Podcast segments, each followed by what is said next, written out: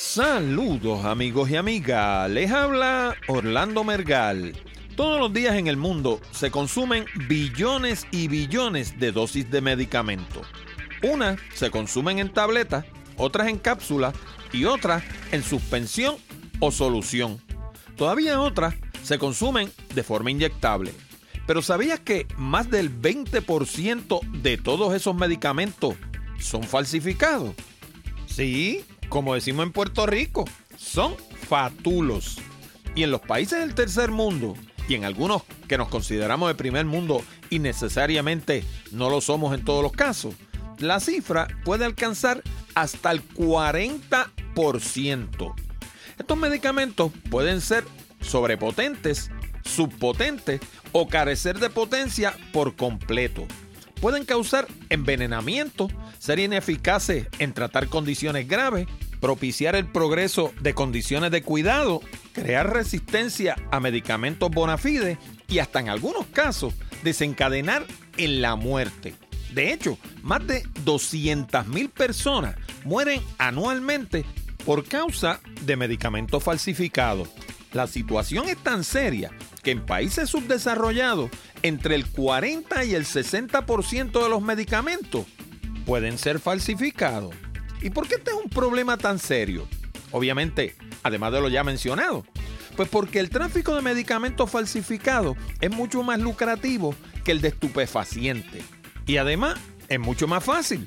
Y con el acceso casi universal a la Internet que tenemos hoy en día, el problema se agrava aún más. Si piensas que este no es un tema de tecnología, te equivocas. Es puritita tecnología y lo discutimos a fondo con Tomás Ramírez, un farmacéutico de profesión que le ha dedicado prácticamente su vida profesional entera a estudiar este y otros temas asociados. Y como él mismo dice, es un tema que le apasiona. De todo eso y mucho más, hablamos en la siguiente edición de Hablando de Tecnología con Orlando Mergal.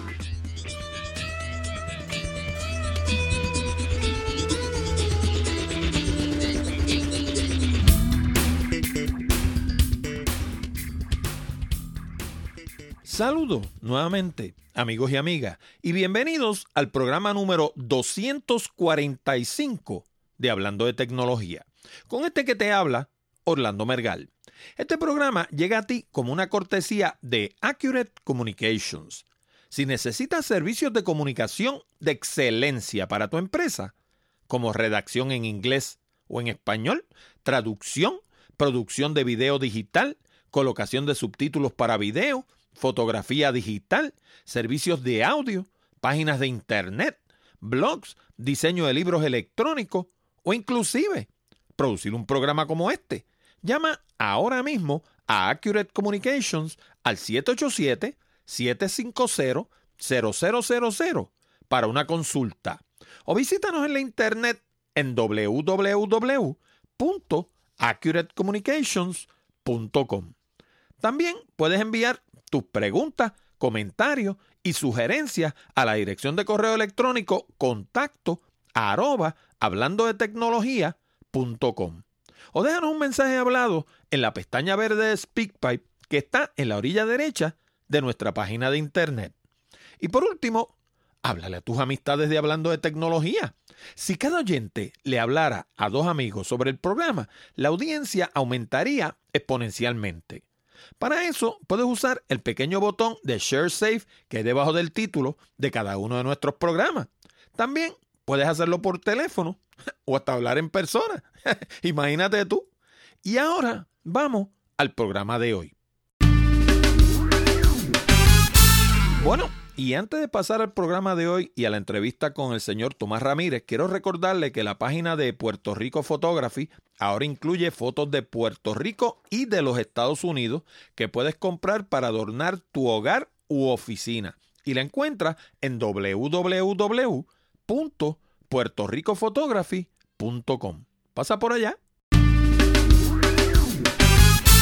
Bueno, y ahora, sin más dilaciones, vamos a hablar un poquito de medicamentos falsificados con el señor Tomás Ramírez.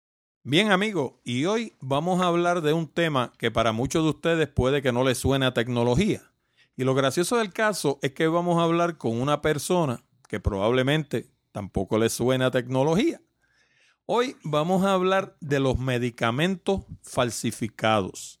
Y vamos a hablar con una persona que hoy en día dirige la Asociación de Paradores de Puerto Rico. Para aquellos de ustedes que estén en América Latina, paradores son pequeños hoteles que... Eh, pequeños hoteles, vamos a dejarlo ahí. El asunto es que Tomás Ramírez, que es la persona que va a estar compartiendo con nosotros, preside la Asociación de Paradores de Puerto Rico. Eh, pero Tomás Ramírez también trabajó por muchísimos años en la industria farmacéutica. Trabajó, entre otras compañías, con la familia de compañías Johnson Johnson, que hasta el otro día, menos que las cosas hayan cambiado, era la compañía más grande de productos de salud del mundo. También trabajó con Wyeth Pharmaceuticals, trabajó con BioVial, que era una compañía canadiense que operaba en Puerto Rico, y presidió la Junta de Farmacia de Puerto Rico por siete años. Así que de eso de farmacéutica, él sabe un poquito. Como le digo, la falsificación de productos farmacéuticos suena de primera intención de que no tiene nada de tecnología, pero tiene muchísimo de tecnología tanto en la manufactura de productos farmacéuticos como en la detección de productos falsificados. Así que vamos a hablar un ratito con el señor Tomás Ramírez. Tomás, bienvenido al programa. Eh, muchas gracias por invitarme a esta sesión y es un tema que me apasiona, que he trabajado por varios años, he estudiado un poco y en el tiempo que estuve en la manufactura farmacéutica y en la Junta de Farmacia, pues fue uno de los temas que más impulsé para proteger a nuestros pacientes. Háblame un poquito más de ti, lléname los blancos. Estuve dando una pequeña introducción tuya, tú y yo nos conocemos desde que tú eras jefe en las farmacéuticas y yo te daba servicios, pero si quieres llenar unos pocos más de blancos que yo haya podido dejar, pues podemos arrancar por ahí. Pues eh, yo estudié farmacia de la escuela de la Universidad de Puerto Rico. Después de eso trabajé un tiempo en farmacia de comunidad y fui a la industria donde estuve en 10 plantas diferentes a través de Estados Unidos y Puerto Rico. Tuve responsabilidad por algunas plantas fuera de Puerto Rico. Y después que terminé en la industria, me fui a trabajar en farmacia de hospital, en el Hospital Pediátrico en Puerto Rico, que es un hospital de primera clase para tratamiento terciario en el centro médico. Y después de eso, pues decidí incursionar con mis hijos en la hotelería, pero sigo bien ligado a todo lo que es la farmacia y la práctica de la farmacia en Puerto Rico y en Estados Unidos. ¿Cuán serio es el problema de medicamentos falsificados en Puerto Rico, en los Estados Unidos y sus territorios y a nivel mundial? Pues mira, eh, desafortunadamente en Puerto Rico no tenemos mucha data al respecto. Sin embargo, en Estados Unidos, en algunos de los estados se estima que 20% de los medicamentos que circulan en la farmacia o en el sistema de salud son falsificados o subpotentes o no tienen ninguna potencia, porque tenemos, tenemos que clasificarlos en diferentes eh, categorías, dado que el 40% de los medicamentos que se consumen en Estados Unidos y en Europa se manufacturan eh, en otros países del mundo, ¿verdad? Llámese China, Malasia, eh, etcétera, ¿verdad? La India se produce mucho y el 80% de los químicos, de los medicamentos como tal, la droga que hace el efecto, se manufactura en esos países. Así que el control de la pureza de esos medicamentos es bien importante. Se estima que en los países subdesarrollados 200.000 personas mueren al año por el uso de estos medicamentos. En un seminario que estuve varios meses atrás, el estado de California, que es uno de los más afectados, en Estados Unidos estimaba que eh, sobre el 20% del medicamento que circulaba en sus calles era counterfeit, ¿verdad? O este, falsificado. Eh, pero en los países que son subdesarrollados se estima que hasta el 40-60% de los medicamentos pueden ser falsificados. ¿Qué hacen las autoridades para impedir el tráfico de medicamentos falsificados? Y de paso, qué sé yo, ¿cuáles son las agencias, ya sean federales o estatales, que se encargan de eso? Pues mira, la, en, en, el caso de Estados Unidos es el FDA, el Food and Drug Administration. Ellos tienen una división de counterfeit. Ahí también participa el DEA, ¿verdad? O el Drug Enforcement Administration, que tiene que ver con los narcóticos. Y otras agencias federales trabajan de mano a mano con la industria farmacéutica, principalmente con las compañías grandes. ¿Qué hacen al respecto? Pues han estado movilizando legislación para que se haga lo que se llama el e-pedigree, ¿verdad? O que es identificar, darle seguimiento al producto desde que sale de la planta de manufactura que ha sido analizado hasta que llega a la farmacia y al cliente. Obviamente esto es sumamente difícil porque requiere mucha tecnología para poder lograr eso a base de los famosos barcoding o las barras de identificación o otro tipo de medidas que se le pone al paquete, al cartón y en algunos casos hasta el producto.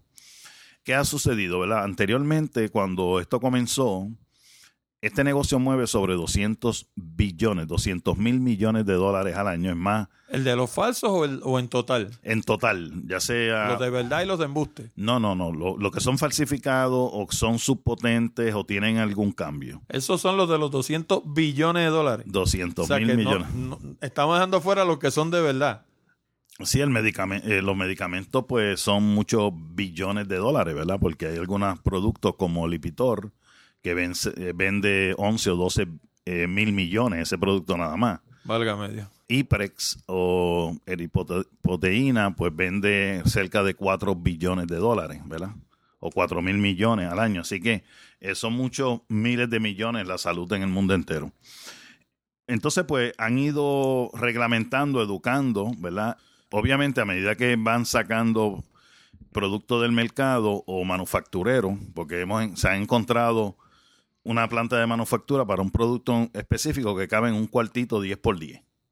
Y se parece bastante el producto. Yo he visto copias eh, falsificadas y si uno tiene la destreza, obviamente como la desarrollamos, pues tú encuentras esas pequeñas diferencias que te indica que es un producto que no es el original.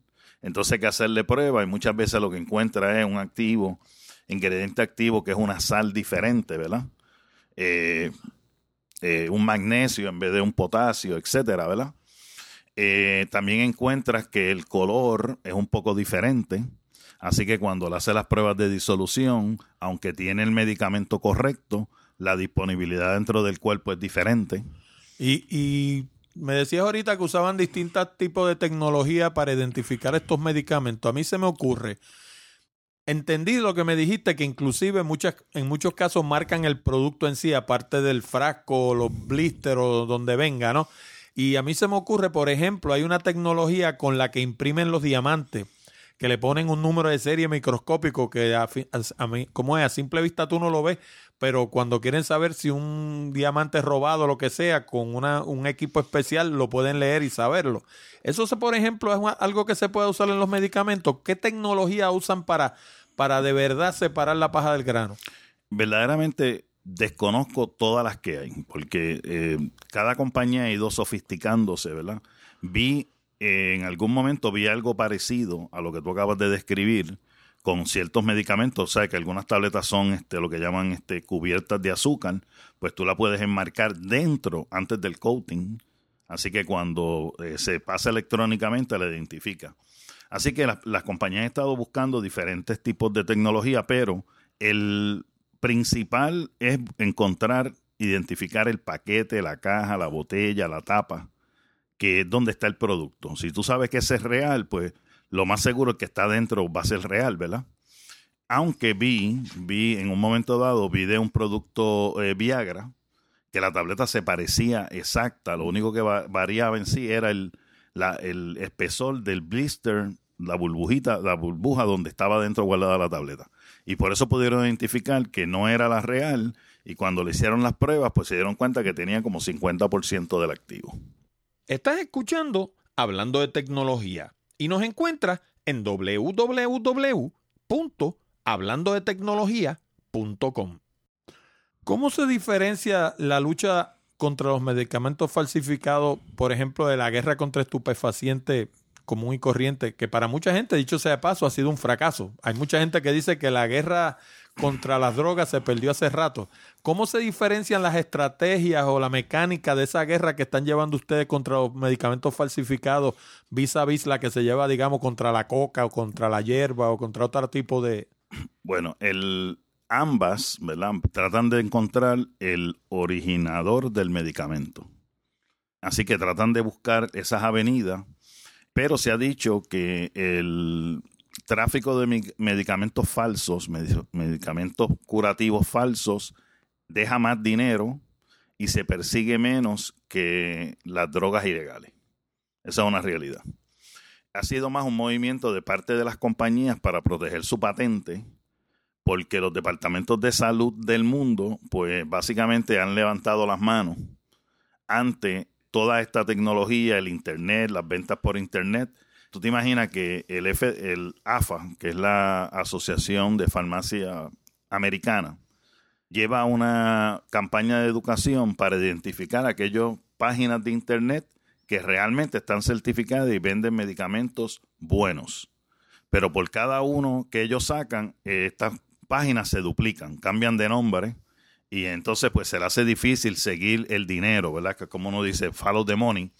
Y muchas veces una transacción que comienza, digamos, en Puerto Rico a alguien de Estados Unidos, en realidad la transacción de dinero ocurre en Irak, para usar un ejemplo, o en Rusia. Y esto ha traído pues que la persecución es, difícil, igual que pasa con las drogas ilegales. ¿Cuáles son los riesgos principales de ingerir medicamentos falsificados? A mí se me ocurre, por ejemplo, qué sé yo, envenenamiento, eh, ineficacia en combatir condiciones serias, pueden propiciar que las condiciones progresen en lugar de que se eh, curen, pueden crear resistencia a medicamentos bona fide y, pueden resultar hasta fatales, pueden matar gente. Pero aparte de esa listita que yo tengo ahí, ah, eso que yo dije primero es verdad y segundo, hay otras cosas que yo no haya dicho. Bueno, pues el, tú las mencionaste casi todas y como mencioné anteriormente, anualmente mueren sobre 200 mil personas en el mundo por usar este tipo de medicamentos. Principalmente, lo primero que ocurre es que están usando una droga subpotente. Por lo tanto, el efecto que están buscando, que su cuerpo necesita, eh, no lo están logrando. Eh, se han concentrado en las enfermedades que son crónicas, ¿verdad? Que digamos la diabetes, alta presión, alto colesterol. Así que la persona está tomando estos medicamentos pensando que está en control. A los 6 o 8 meses va al médico y está completamente fuera de control. Obviamente, un caso de la diabetes, pues que va a empezar a causar daño en todos los, los órganos, ¿verdad? Y eventualmente la persona puede quedar ciega, perder una pierna, un brazo y perder la vida. Así que los riesgos son bien altos. Eh, para todas las personas. Eh, principalmente cuando ocurre con niños, pues, o personas que tienen la salud comprometida o personas mayores, pues el efecto negativo va a ser más rápido y de mayor magnitud.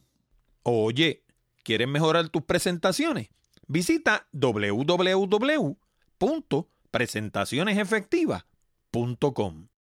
¿Existe una relación entre el uso de medicamentos falsificados y la condición económica de la gente o de los países?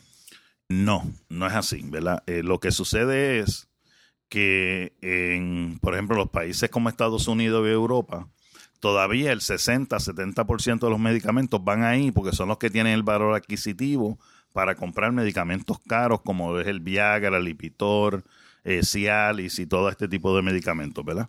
Pero en los países subdesarrollados ocurre también porque entonces los gobiernos están comprando esos medicamentos, también está la corrupción, está el, dinero que corre por debajo de la mesa y se impactan mucho más y la cantidad de muerte es mucho mayor porque no tienen los mecanismos para darse cuenta que algo no está funcionando bien. Pero no es necesariamente que haya un esfuerzo de dompear esos medicamentos en los países pobres o en, o en la gente que no tiene recursos, que no tiene plan médico, ese tipo de cosas. No, ellos buscan eh, dónde pueden conseguir la venta más rápida y poder recuperar su dinero lo más rápido, ¿verdad? Y eso, eh, así que en Estados Unidos anteriormente pues era bien grande, obviamente le han ido cerrando las puertas y han ido a otros países. Oye, y entre la entre la venta de medicamentos falsificados y el nivel educativo, ¿hay una relación? Porque yo, por ejemplo, conozco de esto porque estuve 25 años en la farmacéutica dándole servicio. Pero la realidad del caso es que, que yo me acuerde, yo no he oído a nadie hablando de esto. Yo nunca lo he visto en el periódico, qué sé yo, quizás una vez en los últimos 20 años, tú sabes. Eh, la realidad es que no se habla suficiente sobre eso, ¿verdad? Eh, básicamente se limita a los profesionales de la salud, al eh, farmacéutico, al médico, pero al pueblo en sí es bien poca la educación que ocurre. En Puerto Rico es casi ninguna. Y yo estoy seguro que en Puerto Rico el número de productos falsificados debe ser bastante alto por la cantidad de puertos que tenemos y la capacidad de transferirlo entonces de Puerto Rico a Estados Unidos. Pero no hay estadísticas al respecto. Y en términos de, hablábamos ahorita de la Internet, yo imagino que ahí sí hay una relación entre la venta de productos falsificados y la Internet. Me imagino que ese debe ser el campo fértil para ese tipo de cosas. Eh, como te mencionaba, eh, es una de las áreas que más se focalizan las agencias regulamentarias. AFA tiene un programa para identificar esos, esas páginas, pero lo que ocurre, eh, cuando digo AFA es trabajando la Asociación de Farmacéuticos Americanos, con el FDA, con el DEA eh, y las demás agencias reglamentarias. Lo que sucede es que cuando encuentran una y la pagan, esa misma gente crea tres páginas diferentes.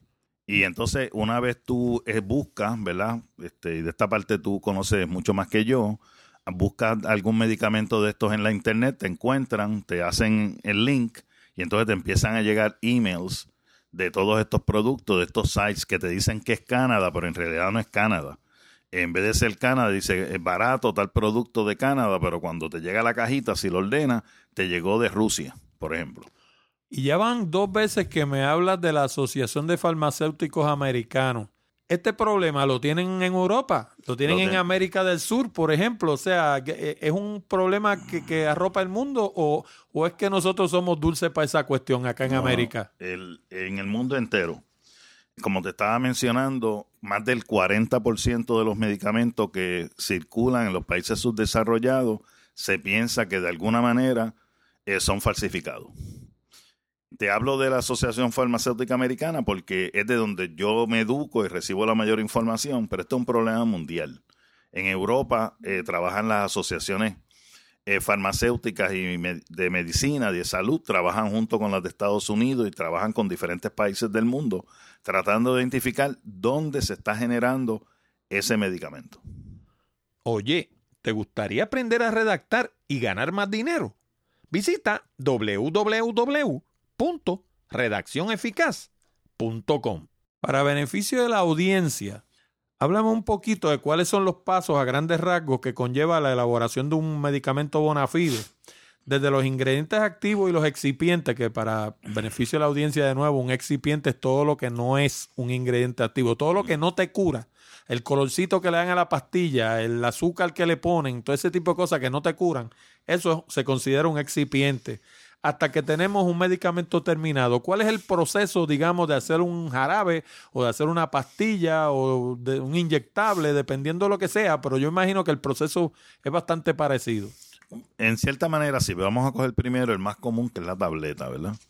Pues la tableta, el ingrediente activo generalmente se sintetiza o se genera, se produce en algún país internacional, ya sea India, eh, China, que son grandes productores, solamente el 20, el 30% se produce en Europa o en Estados Unidos.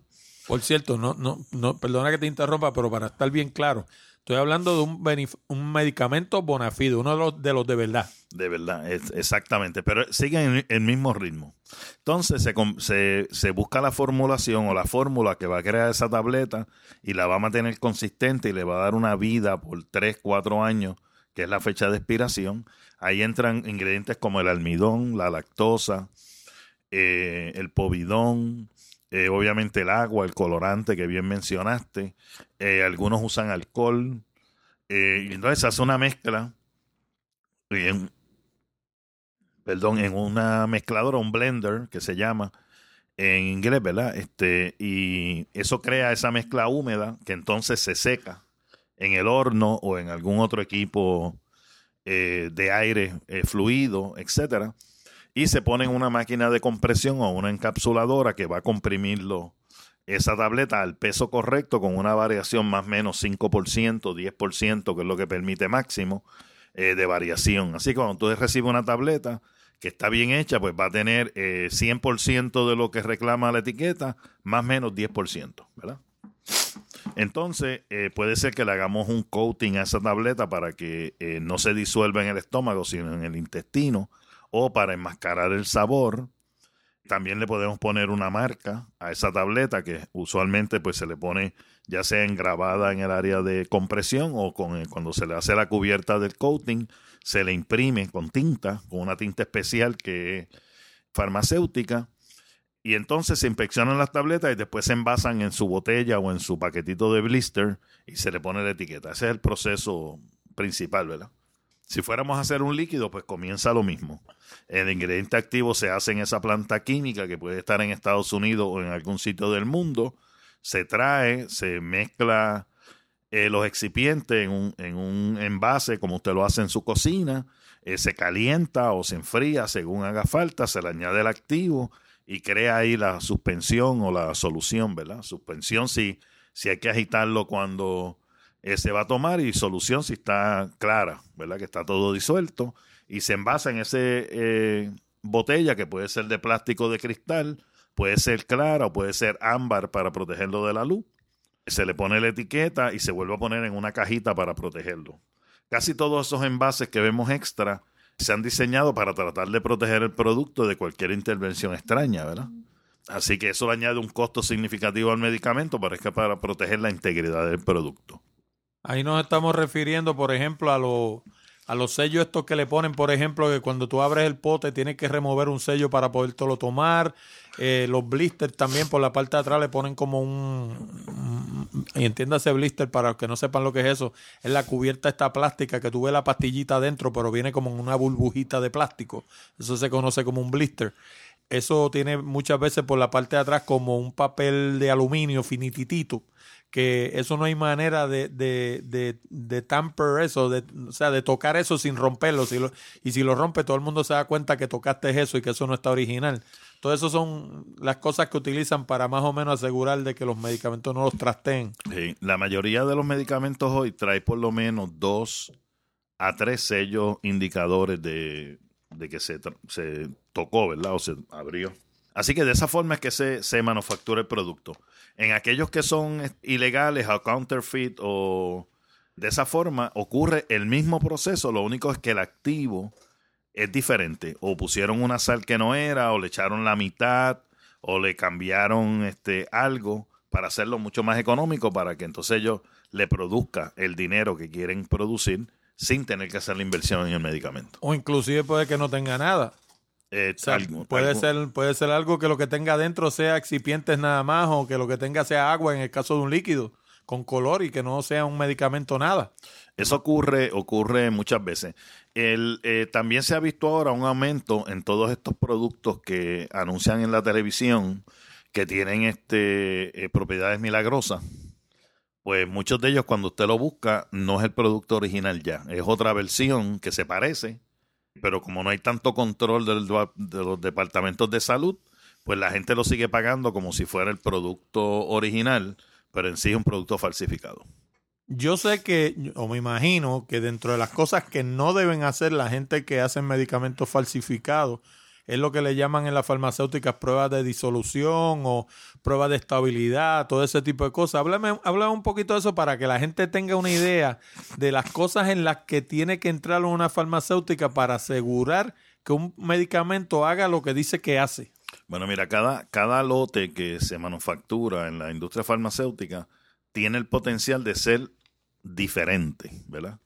Tiene ese potencial. ¿Por qué?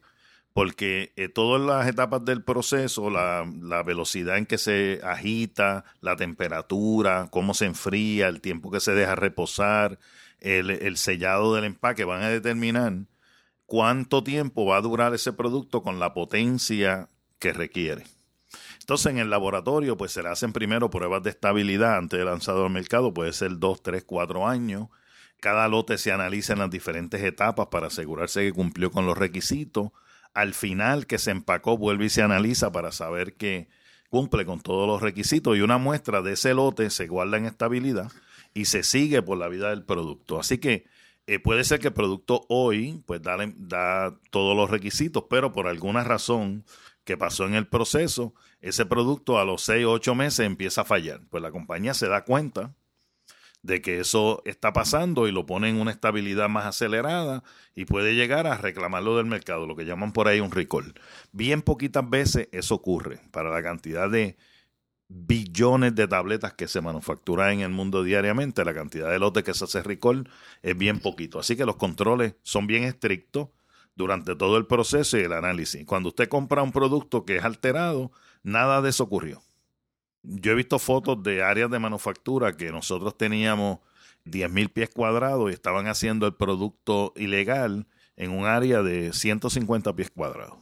Y de hecho, en una farmacéutica no solamente se vela por la calidad del producto, sino que todas las áreas de una farmacéutica tienen que estar aprobadas por, la, por el FDA eh, para que se pueda hacer manufactura ahí. Eso tampoco es que tú cogiste un cuarto, lo montaste y arranca por ahí, dale para abajo. Este, hablaba un poquito de eso también. Pues mira, eh, para montar una planta farmacéutica muchas veces la gente se queja del precio y lo entiendo, ¿verdad? Como farmacéutico y como paciente.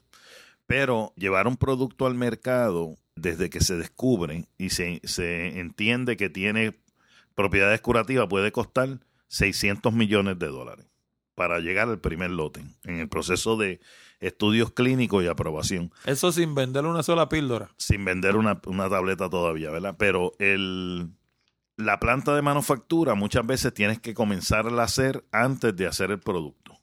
¿Por qué? Porque muchos de los productos requieren que el equipo sea único y específico para ese producto por diferentes razones. Estás trabajando con, con drogas superpotentes, que es la que tenemos ahora.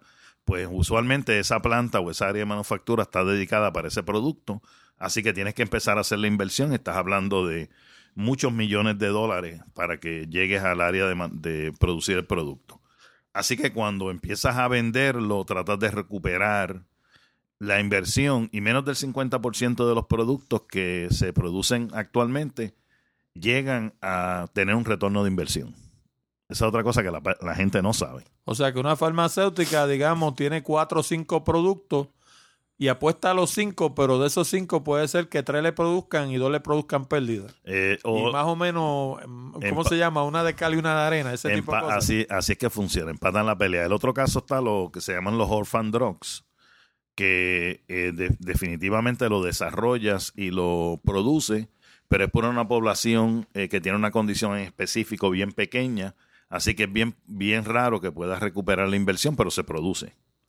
Oye, y Ahorita hablábamos de las distintas medidas que utilizan las farmacéuticas para tratar de identificar estos medicamentos falsificados. Yo sé que, o pienso yo por lo que vi en el tiempo que estuve metido en la farmacéutica, que prácticamente todo lo que produce una farmacéutica tiene números de lote. Y esos números de lote, pues uno no sabe dónde están, pero están en algún sitio. Porque como tú me decías ahorita, digamos, Alcacelser hicieron Alcacelser y salió un batch de Alcacelser que salió malo y mandan a recoger todas las Alcacelser. Pero ¿cómo saben cuáles son las que están malas? Pues lo saben por el número de lote. Ahora, ese número de lote, ¿dónde es que está? Pues el número de lote está en el, en el paquete, ¿verdad? Por fuera, en la cajita. Eh, también se le pone en la botella. Y a veces lo tienen tres, tres o cuatro sitios diferentes el empaque, ¿verdad? Ahora lo que se está tratando de llevar es que se puede identificar cada unidad del producto de alguna manera. Esa tableta que tú puedas identificar que esa tableta pertenece a tal lote. No hemos llegado a la tecnología que se requiere todavía por la misma razón de que cuando se desarrolló, se empezó a desarrollar, se consideraba que iba a aumentar dramáticamente el costo del producto. ¿verdad? Porque eso tiene, hay que hacer una inversión multimillonaria, pero poco a poco estamos llegando y a medida que se va haciendo más económica y más viable y más accesible, diferentes tecnologías, pues las compañías las están implantando. Una pregunta, así de esas cosas locas que a mí se me ocurre. Hay una tecnología que se llama RFID. Y eso consiste en unos sensores, en muchos casos que ni se ven, son micropuntos. Y eso en muchos casos también es inerte, como si tú te tragaras un pedacito de piedra pienso yo, a alguien no se le ha ocurrido, a lo mejor lo están haciendo ya de ponerle RFID dentro de las tabletas y dentro de las, qué sé yo, a, a las cápsulas y ese tipo de cosas, de suerte que tú la puedas leer con un lector y saber si esa, si esa píldora, esa cápsula, esa tableta, lo que sea, de verdad. Eso ya se está utilizando, de hecho, hace casi 10 años yo fui a una conferencia, ya estábamos hablando del RFID en algunos estados ya es reglamentación para todo lo que sea nuevo y muchos paquetes ya lo tienen. Por eso, porque eso es inerte. O sea, eso tú te tragas la tableta y el RFID pues va a salir por la otra punta y no te va a hacer ningún daño, ¿verdad? Pero es una manera de tú pasarle un lector y saber si esa tableta es de verdad. Pues eso, esa tecnología me consta que es una de las principales. Ok. ¿Se ha dado el caso alguna vez de que una compañía que uno hubiera considerado bona fide haya manufacturado medicamentos falsificados, ineficaces, o que hayan manufacturado medicamentos, pues tú sabes, que lo que tenga sea agua dentro de la botella? Yo sé que aquí una vez eso se hizo por error. Eh, bueno, En- eso, y, eso- y constituyó una de las multas más grandes que han habido en la historia de las farmacéuticas. Pero eso fue un error, pero que que han cogido a alguien que lo haya hecho adrede.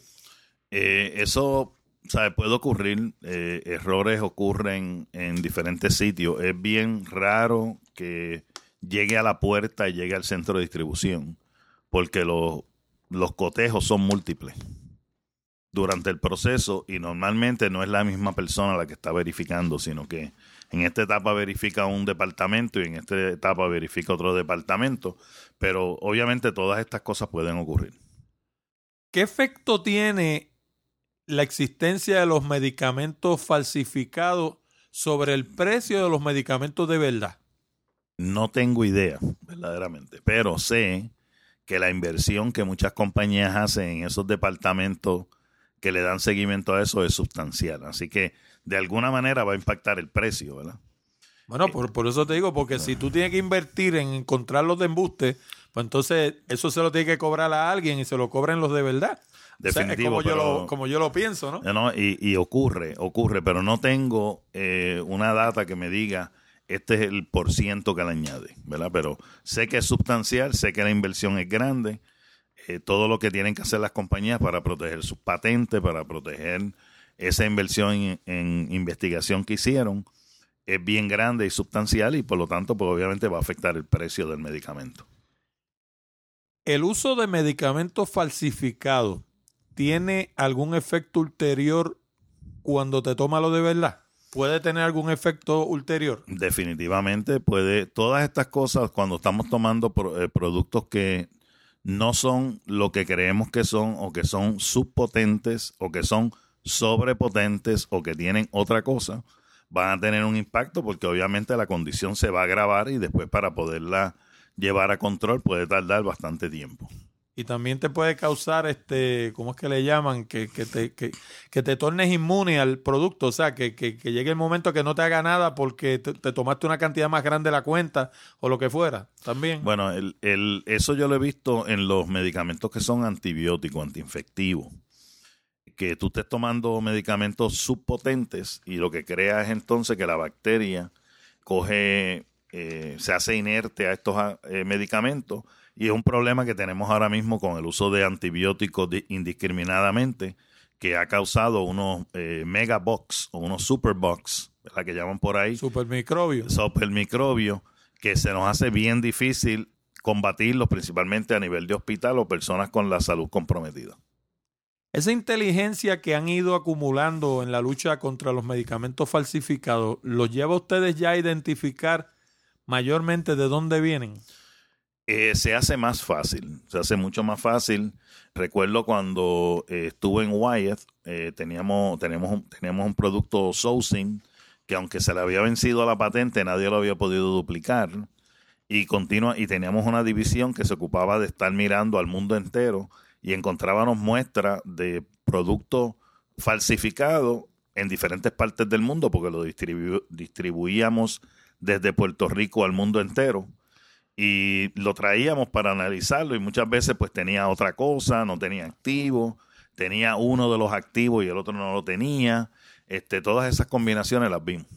Pero, ah, o sea, se puede mencionar, sería ético mencionar mayormente de dónde viene este tipo de problema. de todas partes del mundo, pero principalmente de, de Asia, de, de Asia, de área asiática árabe, eh, de estos países que tienen menos controles y que por una condición X pues consiguen el acceso para traer un embarque a cualquiera de los demás países. ¿Existen tratados entre los distintos países del mundo para tratar de ponerle coto a esto? Con algunos países sí, obviamente eh, los países más desarrollados, Estados Unidos, Europa, Australia, hay acuerdos, pero en los otros países pues más bien hacen eh, colaboración.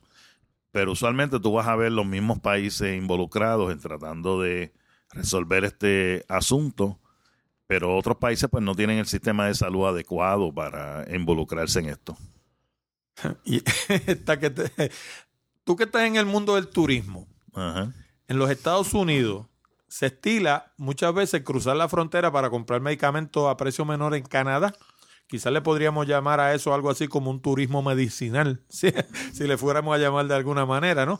En Puerto Rico sucede algo similar. Hay gente que visite otros países en busca de medicamentos baratos. Bueno, aquí nosotros sabemos, ¿verdad? No es oficial que hay personas que viajan a la República Dominicana a comprar algunos medicamentos que se consiguen allá, que en Puerto Rico no están aprobados por el FDA, por eso no lo hay, pero sí son productos europeos que eh, son este eh, bien productivos. Hay gente que viaja de Puerto Rico a Cuba, porque hay ciertos medicamentos desarrollados por el gobierno eh, cubano o por la, la Escuela de Medicina en Cuba y los consumen allá y los traen a Puerto Rico. Esas pequeñas cantidades, eso no es ilegal, ¿verdad? Tú lo puedes transportar, no es deseable porque tú no sabes bajo qué controles se manufacturaron, pero ocurre. Por eso, pero eso no necesariamente son medicamentos falsificados, sencillamente son medicamentos que allá los venden y acá no. Eh, sí, es, es- es correcto. Lo único es que son países también que tienen menos controles. Por lo tanto, sí, te pueden estar vendiendo un medicamento que es bueno allá, pero cuando lo pruebas no es exactamente lo que tú fuiste a buscar. ¿Cómo puede un individuo, Juan del Pueblo, doña Yuya, que vive en Morovi, cómo puede identificar esos productos falsificados? ¿Hay alguna manera, por lo menos unas guías generales que le ayuden a, a que no le vendan gato por liebre? Bueno, es bien difícil, es bien difícil porque se parecen bastante. Entonces nosotros tenemos la pecu- peculiaridad en Puerto Rico de que tenemos muchos productos genéricos y productos bioequivalentes. Hay una gran diferencia entre bioequivalentes y genéricos, no es lo mismo. Háblame de eso. ¿ok? El producto bioequivalente es un producto genérico, pero que ha sido probado por laboratorios, que trabaja en una curva de disolución o de disponibilidad, igual que el producto de marca, dentro de los estándares del FDA. ¿verdad? O sea que básicamente es la misma, es la misma fórmula, lo único que en vez de decir Viagra, pues no dice Viagra. Eh, es una píldora genérica, por fuera no dice nada. Eh, bueno, tiene el nombre del, del activo químico que tiene el otro producto de marca, ¿verdad? Pero el así que ese es un producto bioequivalente. Se probó, se analizó, tiene laboratorios que lo demuestran. El genérico puede tener la misma sal, pero no tiene que cumplir con esos estándares. Por eso recientemente cuando el Departamento de Salud anunció que iba a sustituir X número de medicamentos por productos genéricos, pues obviamente le dice esto a las personas, las personas no entienden la diferencia y dicen, ah, no hay problema. Mm. Yo rápidamente eh, empecé a escribirle a senadores y representantes, le digo, hay una diferencia grande entre bioequivalente y genérico, y no todos los genéricos son bioequivalentes. De hecho, yo, yo tomaba unas pildoritas para la presión, ahora se me olvida el nombre, y habían unas que me daban que me causaban taquicardia. Exactamente. Y, y supuestamente era la misma cosa. No, no, no era la misma cosa nada, porque la de verdad no me da taquicardia. Exactamente. Así que puede ser una sal diferente, ¿verdad? Yo sé que a lo mejor estoy hablando en términos muy técnicos, pero eh, así que eh, eh, siempre yo recomiendo como farmacéutico que usted exija, que es lo que la ley permite en Puerto Rico, que usted exija que le pueden hacer el intercambio por un producto bioequivalente, no genérico, ¿verdad? Porque no todos los genéricos son bioequivalentes. Y entonces, eh, Pu- Puerto Rico tiene la peculiaridad de que como compramos productos de diferentes manufactureros, algunos vienen eh, de la India, otros vienen de Japón, de China, lo que sea, pues usted puede tener el mismo producto, pero hoy se lo dan eh, anaranjado. Y el mes que viene se la dan blanca. Y el mes que viene se la dan blanca, pero es redonda y la anterior era cuadrada. ¿Verdad? Y no estoy diciendo que, no se- que sea diferente, simplemente que hay que hacer la pregunta y exigirle a su farmacéutico, no al técnico de farmacia, al farmacéutico que le diga si eso es lo mismo y es bioequivalente. Oye, ¿te gustaría tener mejores resultados en la Internet? Visita www.desarrollatuplataforma.com. Yo te iba a preguntar, pero yo creo que yo sé la contestación. Yo te iba a preguntar si existía alguna oficina gubernamental, ya sea federal o local, donde uno pueda llevar un producto farmacéutico y que le digan si es de verdad o no. Yo me imagino que no, ¿verdad? Bueno, no, si, si usted tiene duda con el producto, usted lo puede llevar al Departamento de Salud o lo puede llevar a la oficina del FDA, eh, que está en, en, San Juan, cerca de los puertos. Ellos van a recoger la muestra, le van a pedir una serie de información para saber cómo llegó ese producto cómo le llegó a usted ese producto. Y ellos lo van a analizar porque ellos siempre están buscando productos falsificados. O sea, pues entonces sí existe. O sea, doña Yuya, si tiene duda de que algo que ella se está tomando de verdad, lo puede llevar al Departamento de Salud, le lleva allí tres pildoritas, no le tiene que llevar todo el frasco. Le dice, mira, yo creo que esto no es de verdad, tú puedes chequear esto. Y ellos lo chequean, hacen un análisis y le dicen, sí, eso es de verdad o eso no es de verdad. Definitivo. Y el FDA tiene un departamento estrictamente para eso. Ok. ¿Qué efecto tiene la existencia de esos medicamentos falsificados sobre la confianza del consumidor? ¿El consumidor piensa en estas cosas o esto fue un tema que a mí se me ocurrió y probablemente a nadie le preocupe allá afuera? Bueno, le preocupa a mucha gente, pero no saben qué hacer con la información. Eso, te digo, mira, nosotros ahora mismo, si tú piensas en, la población puertorriqueña, eh, cada día eh, el por ciento de 50 plus, ¿verdad? O 50 o más, 60 eh, somos el mayor por ciento de la población. Así que eh, tenemos dificultad para ver, ¿verdad? Tenemos dificultad para leer esas letras tan pequeñas que nos dan, ¿verdad? Cuando hay farmacia que usted va y ni siquiera lo atiende, le entregan el, frasco en una bolsita con un papel por fuera, ¿verdad?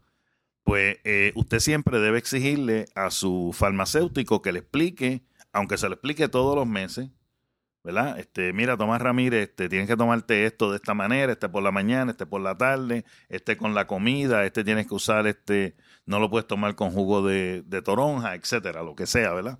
Todo eso, eh, no me combines este con el otro porque se, se anulan. Eh, esa explicación hay que darla eh, y la ley de Puerto Rico exige que la demos. Pero la práctica normal es que por la prisa y con todo esto de los servicarros y toda esta tecnología, pues no lo hacemos. Y si los compra por correo, olvídate de eso. Exactamente. La otra práctica que se ha generalizado en Puerto Rico es usted comprar para tres meses. Y no hay problema siempre y cuando usted reciba la, educación adecuada. Medicare, por ejemplo, pues requiere el servicio de MTM o eh, Medication Therapy Management o gerencia de la terapia de medicamentos.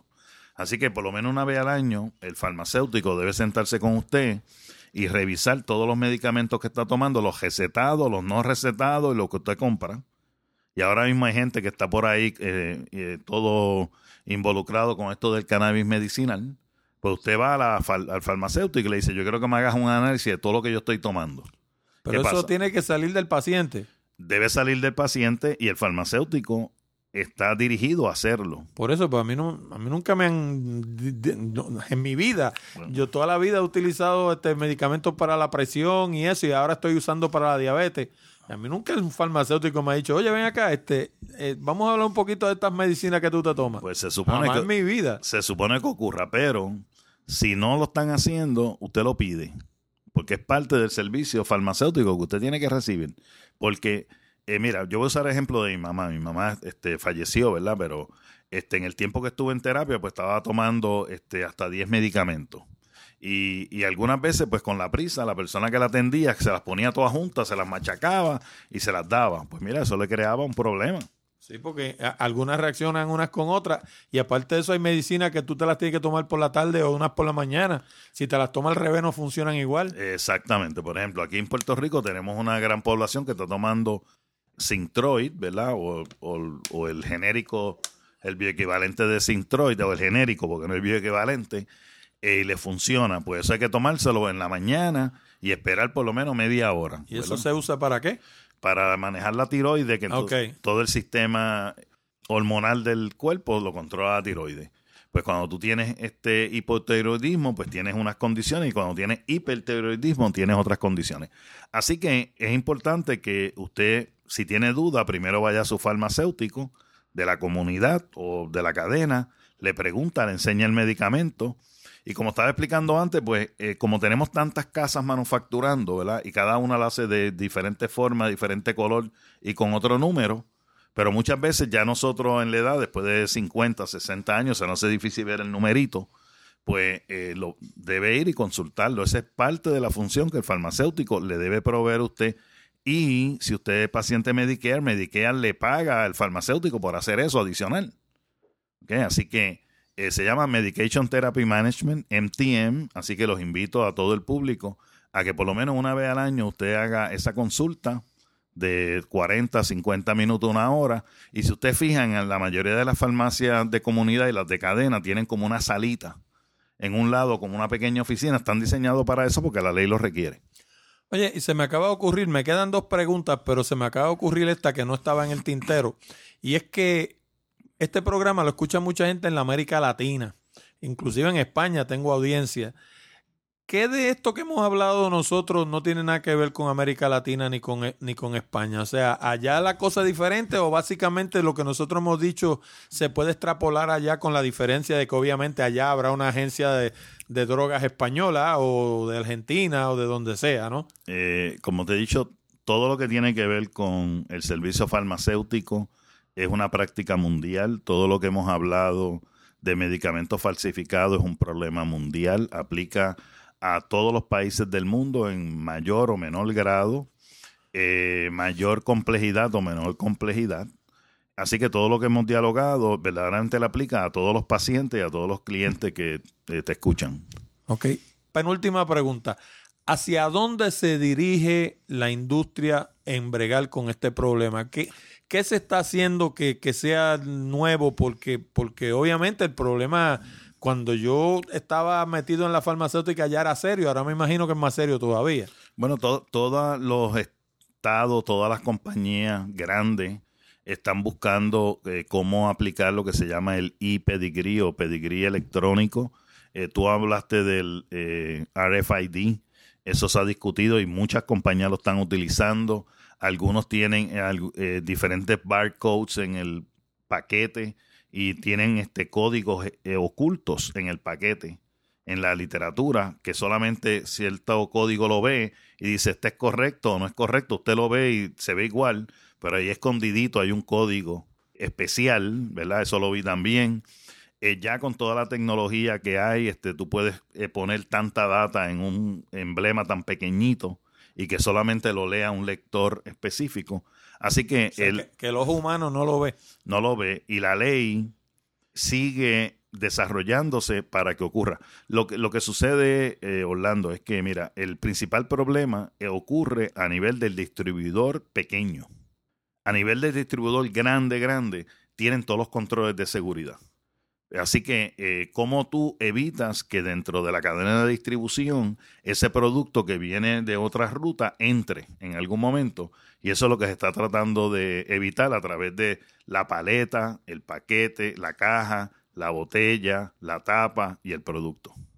O sea, tú me estás diciendo que ese tipo de cosas a lo mejor se la pasan a una droguería pequeña, pero eso no se lo pasan, digamos, a Walgreens o a o a CBS, ese tipo de compañía así, porque tienen los mecanismos para identificarlo. Podría, podría pasar, pero es más difícil. ¿Okay? Es más difícil porque ellos tienen sus programas ya establecidos y cada caja que se mueve de un vagón, de un camión a otro, se le pasa el coding y se identifica y pasó de aquí, allá, allá, hasta que llega. Es lo mismo que usa alguno de, los, de estos que manejan paquetes como UPS o el, o el correo, que te sabe decir en cada momento dónde está el paquete tuyo, ¿verdad? De hecho, en el mundo de, la, de aduanas y embarque de mercancía, se utilizan mucho los vagones sellados, que yo imagino que las farmacéuticas las utilizarán también, donde tú sacas un vagón, digamos, de Johnson Johnson y le pones un sello y digamos tú lo enviaste para Argentina y ese sello, si llega roto a Argentina, el vagón no, no, lo, no lo aceptan. O sea, eso hay que, tiene que ir sellado de punta a punta del trayecto, ese tipo de cosas, ¿no? Eso es así. Así que el, problema principal es, eh, ocurre mientras más cerca está al, al cliente es donde generalmente esos productos entran. Y entonces, pues hay que seguir educando y seguir llevando las medidas eh, que sean fáciles y accesibles lo más cerca al, paciente. Y la gente buscando la baratija, entonces te compran por internet y ese tipo de cosas y ahí también tienen un problema grave. Eh, pues ahí hay una campaña bien grande para eh, ir cerrando esos, esas páginas y se cierran. desafortunadamente, pues tú cierras una por aquí, te aparecen tres diferentes por allá pero se ha estado trabajando y ahí me consta que el FBI trabaja ahí, el, eh, y otras agencias federales de Estados Unidos y de otras partes del mundo trabajan en ese proyecto. Oye, ¿y la persona que está comprando por internet tiene algún mecanismo de identificar que está comprándole a un suplidor bona fide, algo a gente seria? Bueno, el primero que todo, yo recomiendo que en la medida que usted pueda, no utilice esos mecanismos. Pero si los quiere utilizar y están disponibles, porque están disponibles, usted debe ir a la página de eh,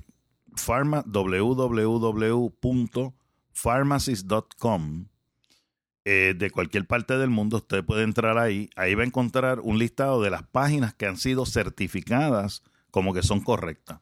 Así que usted va allí, busca esa página y le da, la puede abrir y comprarle ahí. O sea que sí hay páginas eh, bona fide que están certificadas donde uno sí puede comprar. Porque es que, fíjate que es que el problema con las medicinas es que la gente lo tiende a ver como un commodity. O sea, es como la gente lo ven como de la misma manera que ven un pote de salsa, que dicen, ok, todos los potes de salsa Goya, pues son todos iguales, salsa Goya. Y pues si yo la puedo comprar, digamos, que, que, no es el caso porque sería ridículo, ¿verdad? Pero si yo la puedo traer, qué sé yo, por correo y me cuesta una cuarta parte, pues es un commodity, ¿no? Pero, pero no es tan sencillo en el caso de las medicinas. Las medicinas no son tan commodity como uno piensa. Eh, pero eh, esos sites existen, existen muchas páginas que son reales y buenas y están certificadas. Y por eso pues yo lo recomiendo que usted vaya a esa página. Vuelvo y la repito, ¿verdad? www.pharmacist.com Pharmacist como farmacéutico. Farmacéutico en inglés. Y ahí va a encontrar, esa es la página de, de AFA, de la Asociación Americana. Y de cualquier parte del mundo, usted entra ahí, va a encontrar las páginas de internet identificadas que están certificadas y usted pues escoge la que usted quiera. Pero verdaderamente de esas que le van a llegar porque alguien notó que usted estaba buscando información de un producto, la mayoría son counterfeit o son falsas. Esta última pregunta, yo se la hago a casi todo el mundo, pero en el caso tuyo tiene una, importancia especial. Eh, muchas veces, como no es el área de destreza de uno, uno no sabe lo que no sabe. No sé si me sigues lo que te quiero decir. Eso, es correcto. Uno no sabe lo que no sabe. Así que como uno no sabe lo que no sabe, esta última pregunta es si hubo algo que yo no te pregunté de lo que a ti te hubiera gustado hablar. Algo importante que dejé fuera. Bueno, el, para mí eh, lo más importante es que eh, tengamos mucho cuidado con los medicamentos. Sean correctos o sean este, falsos, uno de los asuntos que más me preocupa a mí como farmacéutico es que cuando usted va a las farmacias de cadena, usted va con una receta, pero entra en un pasillo que está lleno de medicamentos y que dicen algunas condiciones y usted empieza a coger medicamentos de ahí, ¿verdad? Principalmente si tiene catarro, monga. Esos son los famosos OTC, over the counter. Exactamente, ¿verdad? Entonces cuando llega al counter, entrega su receta y entrega una serie de frascos que usted va a comprar y nadie está mirando su receta y los frascos que cogió. Y a lo mejor reaccionan unos con otros. O está, eh, es lo mismo potenciado, ¿verdad? Porque, por ejemplo, muchos de los productos de receta, eh, digamos un Naproxen, para coger un ejemplo, pues te vienen una dosis de 600 miligramos por receta, pero la consigues OTC de 220. Y entonces la persona se lleva el Naproxen con un nombre, ¿verdad? Por ahí. Y se lleva la receta y está sobremedicándose, ¿verdad? También están los famosos tesis, ¿verdad? Y siguen recogiendo tesis por aquí y lo siguen mezclando, pues muchos de los tesis son hojas o plantas que tienen alguna actividad terapéutica. Y entonces lo que hace es aumentar o interferir. Y eso pues eh, siempre le invito a la gente a que tenga mucho cuidado. Yo personalmente pues eh, a mi papá pues siempre le recomiendo la farmacia de comunidad independiente para que esas cosas pues no lo cojan. Porque el, el detalle no es venderle, sino es tratar de que utilice los medicamentos lo más efectivo posible. Y de hecho, la farmacia de la comunidad tiene la ventaja de que ese farmacéutico te conoce a nivel de amigo muchas veces. O sea, yo tengo, por ejemplo, una farmacia de la comunidad que el farmacéutico me conoce hace 30 años, desde que éramos muchachos los dos y la, la hermana de él yo le grababa cassette para el carro y ese tipo de cosas. O sea, que hay una relación de amistad. Y ese individuo, pues yo le puedo pedir una píldora hasta sin receta muchas veces, pero si me va a hacer daño, él me lo va a decir. Me va a decir, mira, no te tomes eso porque eso te va a hacer daño. Te, te reacciona, te, reacciona, qué sé yo, con la píldora que te estás tomando para el, para el, colesterol, para, para lo que sea, tú sabes. Definitivamente. Así que esa es la parte que a mí siempre, eh, como farmacéutico y eh, profesional de la salud, pues me preocupa y siempre invito a las personas que sean cuidadosos con los medicamentos. Los medicamentos actualmente son súper poderosos porque cada día la dosis es más y más pequeña y le produce el efecto terapéutico. Eh, muchos de ellos, la mayoría se metabolizan en el hígado, así que usted puede estar tomando dos, tres medicamentos que se metabolizan a la vez en el hígado. Por lo tanto, eso hay que vigilarlo. Raras veces le preguntan en la farmacia de comunidad al respecto, ¿verdad? Así que esa es mi invitación a que seamos cuidadosos con los medicamentos y los utilicemos inteligentemente. Bueno, Tomás, pues nada, muchas gracias por haber participado en Hablando de Tecnología. Como ven ustedes, los medicamentos no son un juego. El problema de los medicamentos falsificados es un problema serio y ciertamente hay medicamentos que matan.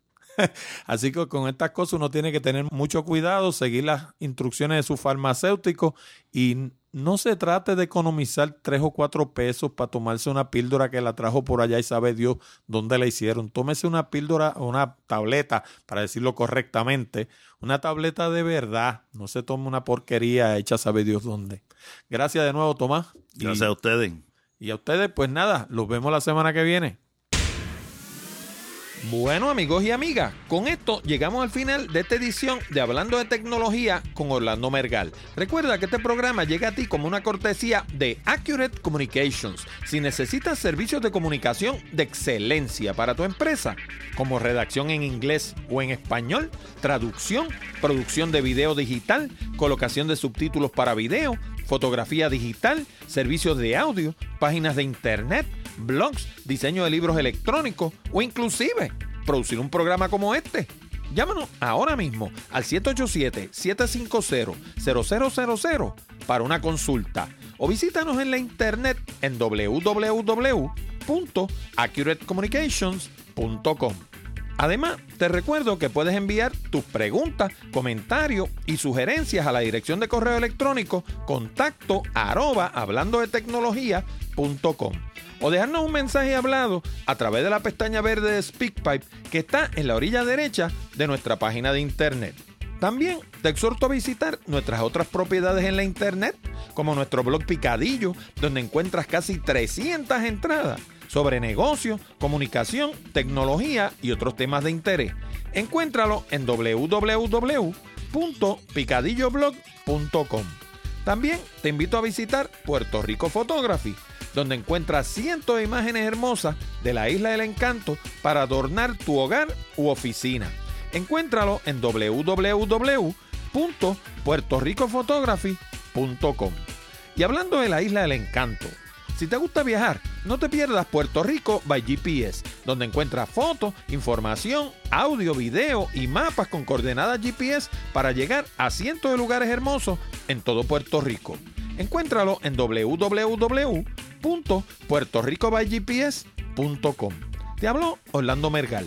Con esto me despido hasta la próxima semana cuando discutiremos más temas interesantes del mundo de la tecnología. Hasta la próxima, amigos.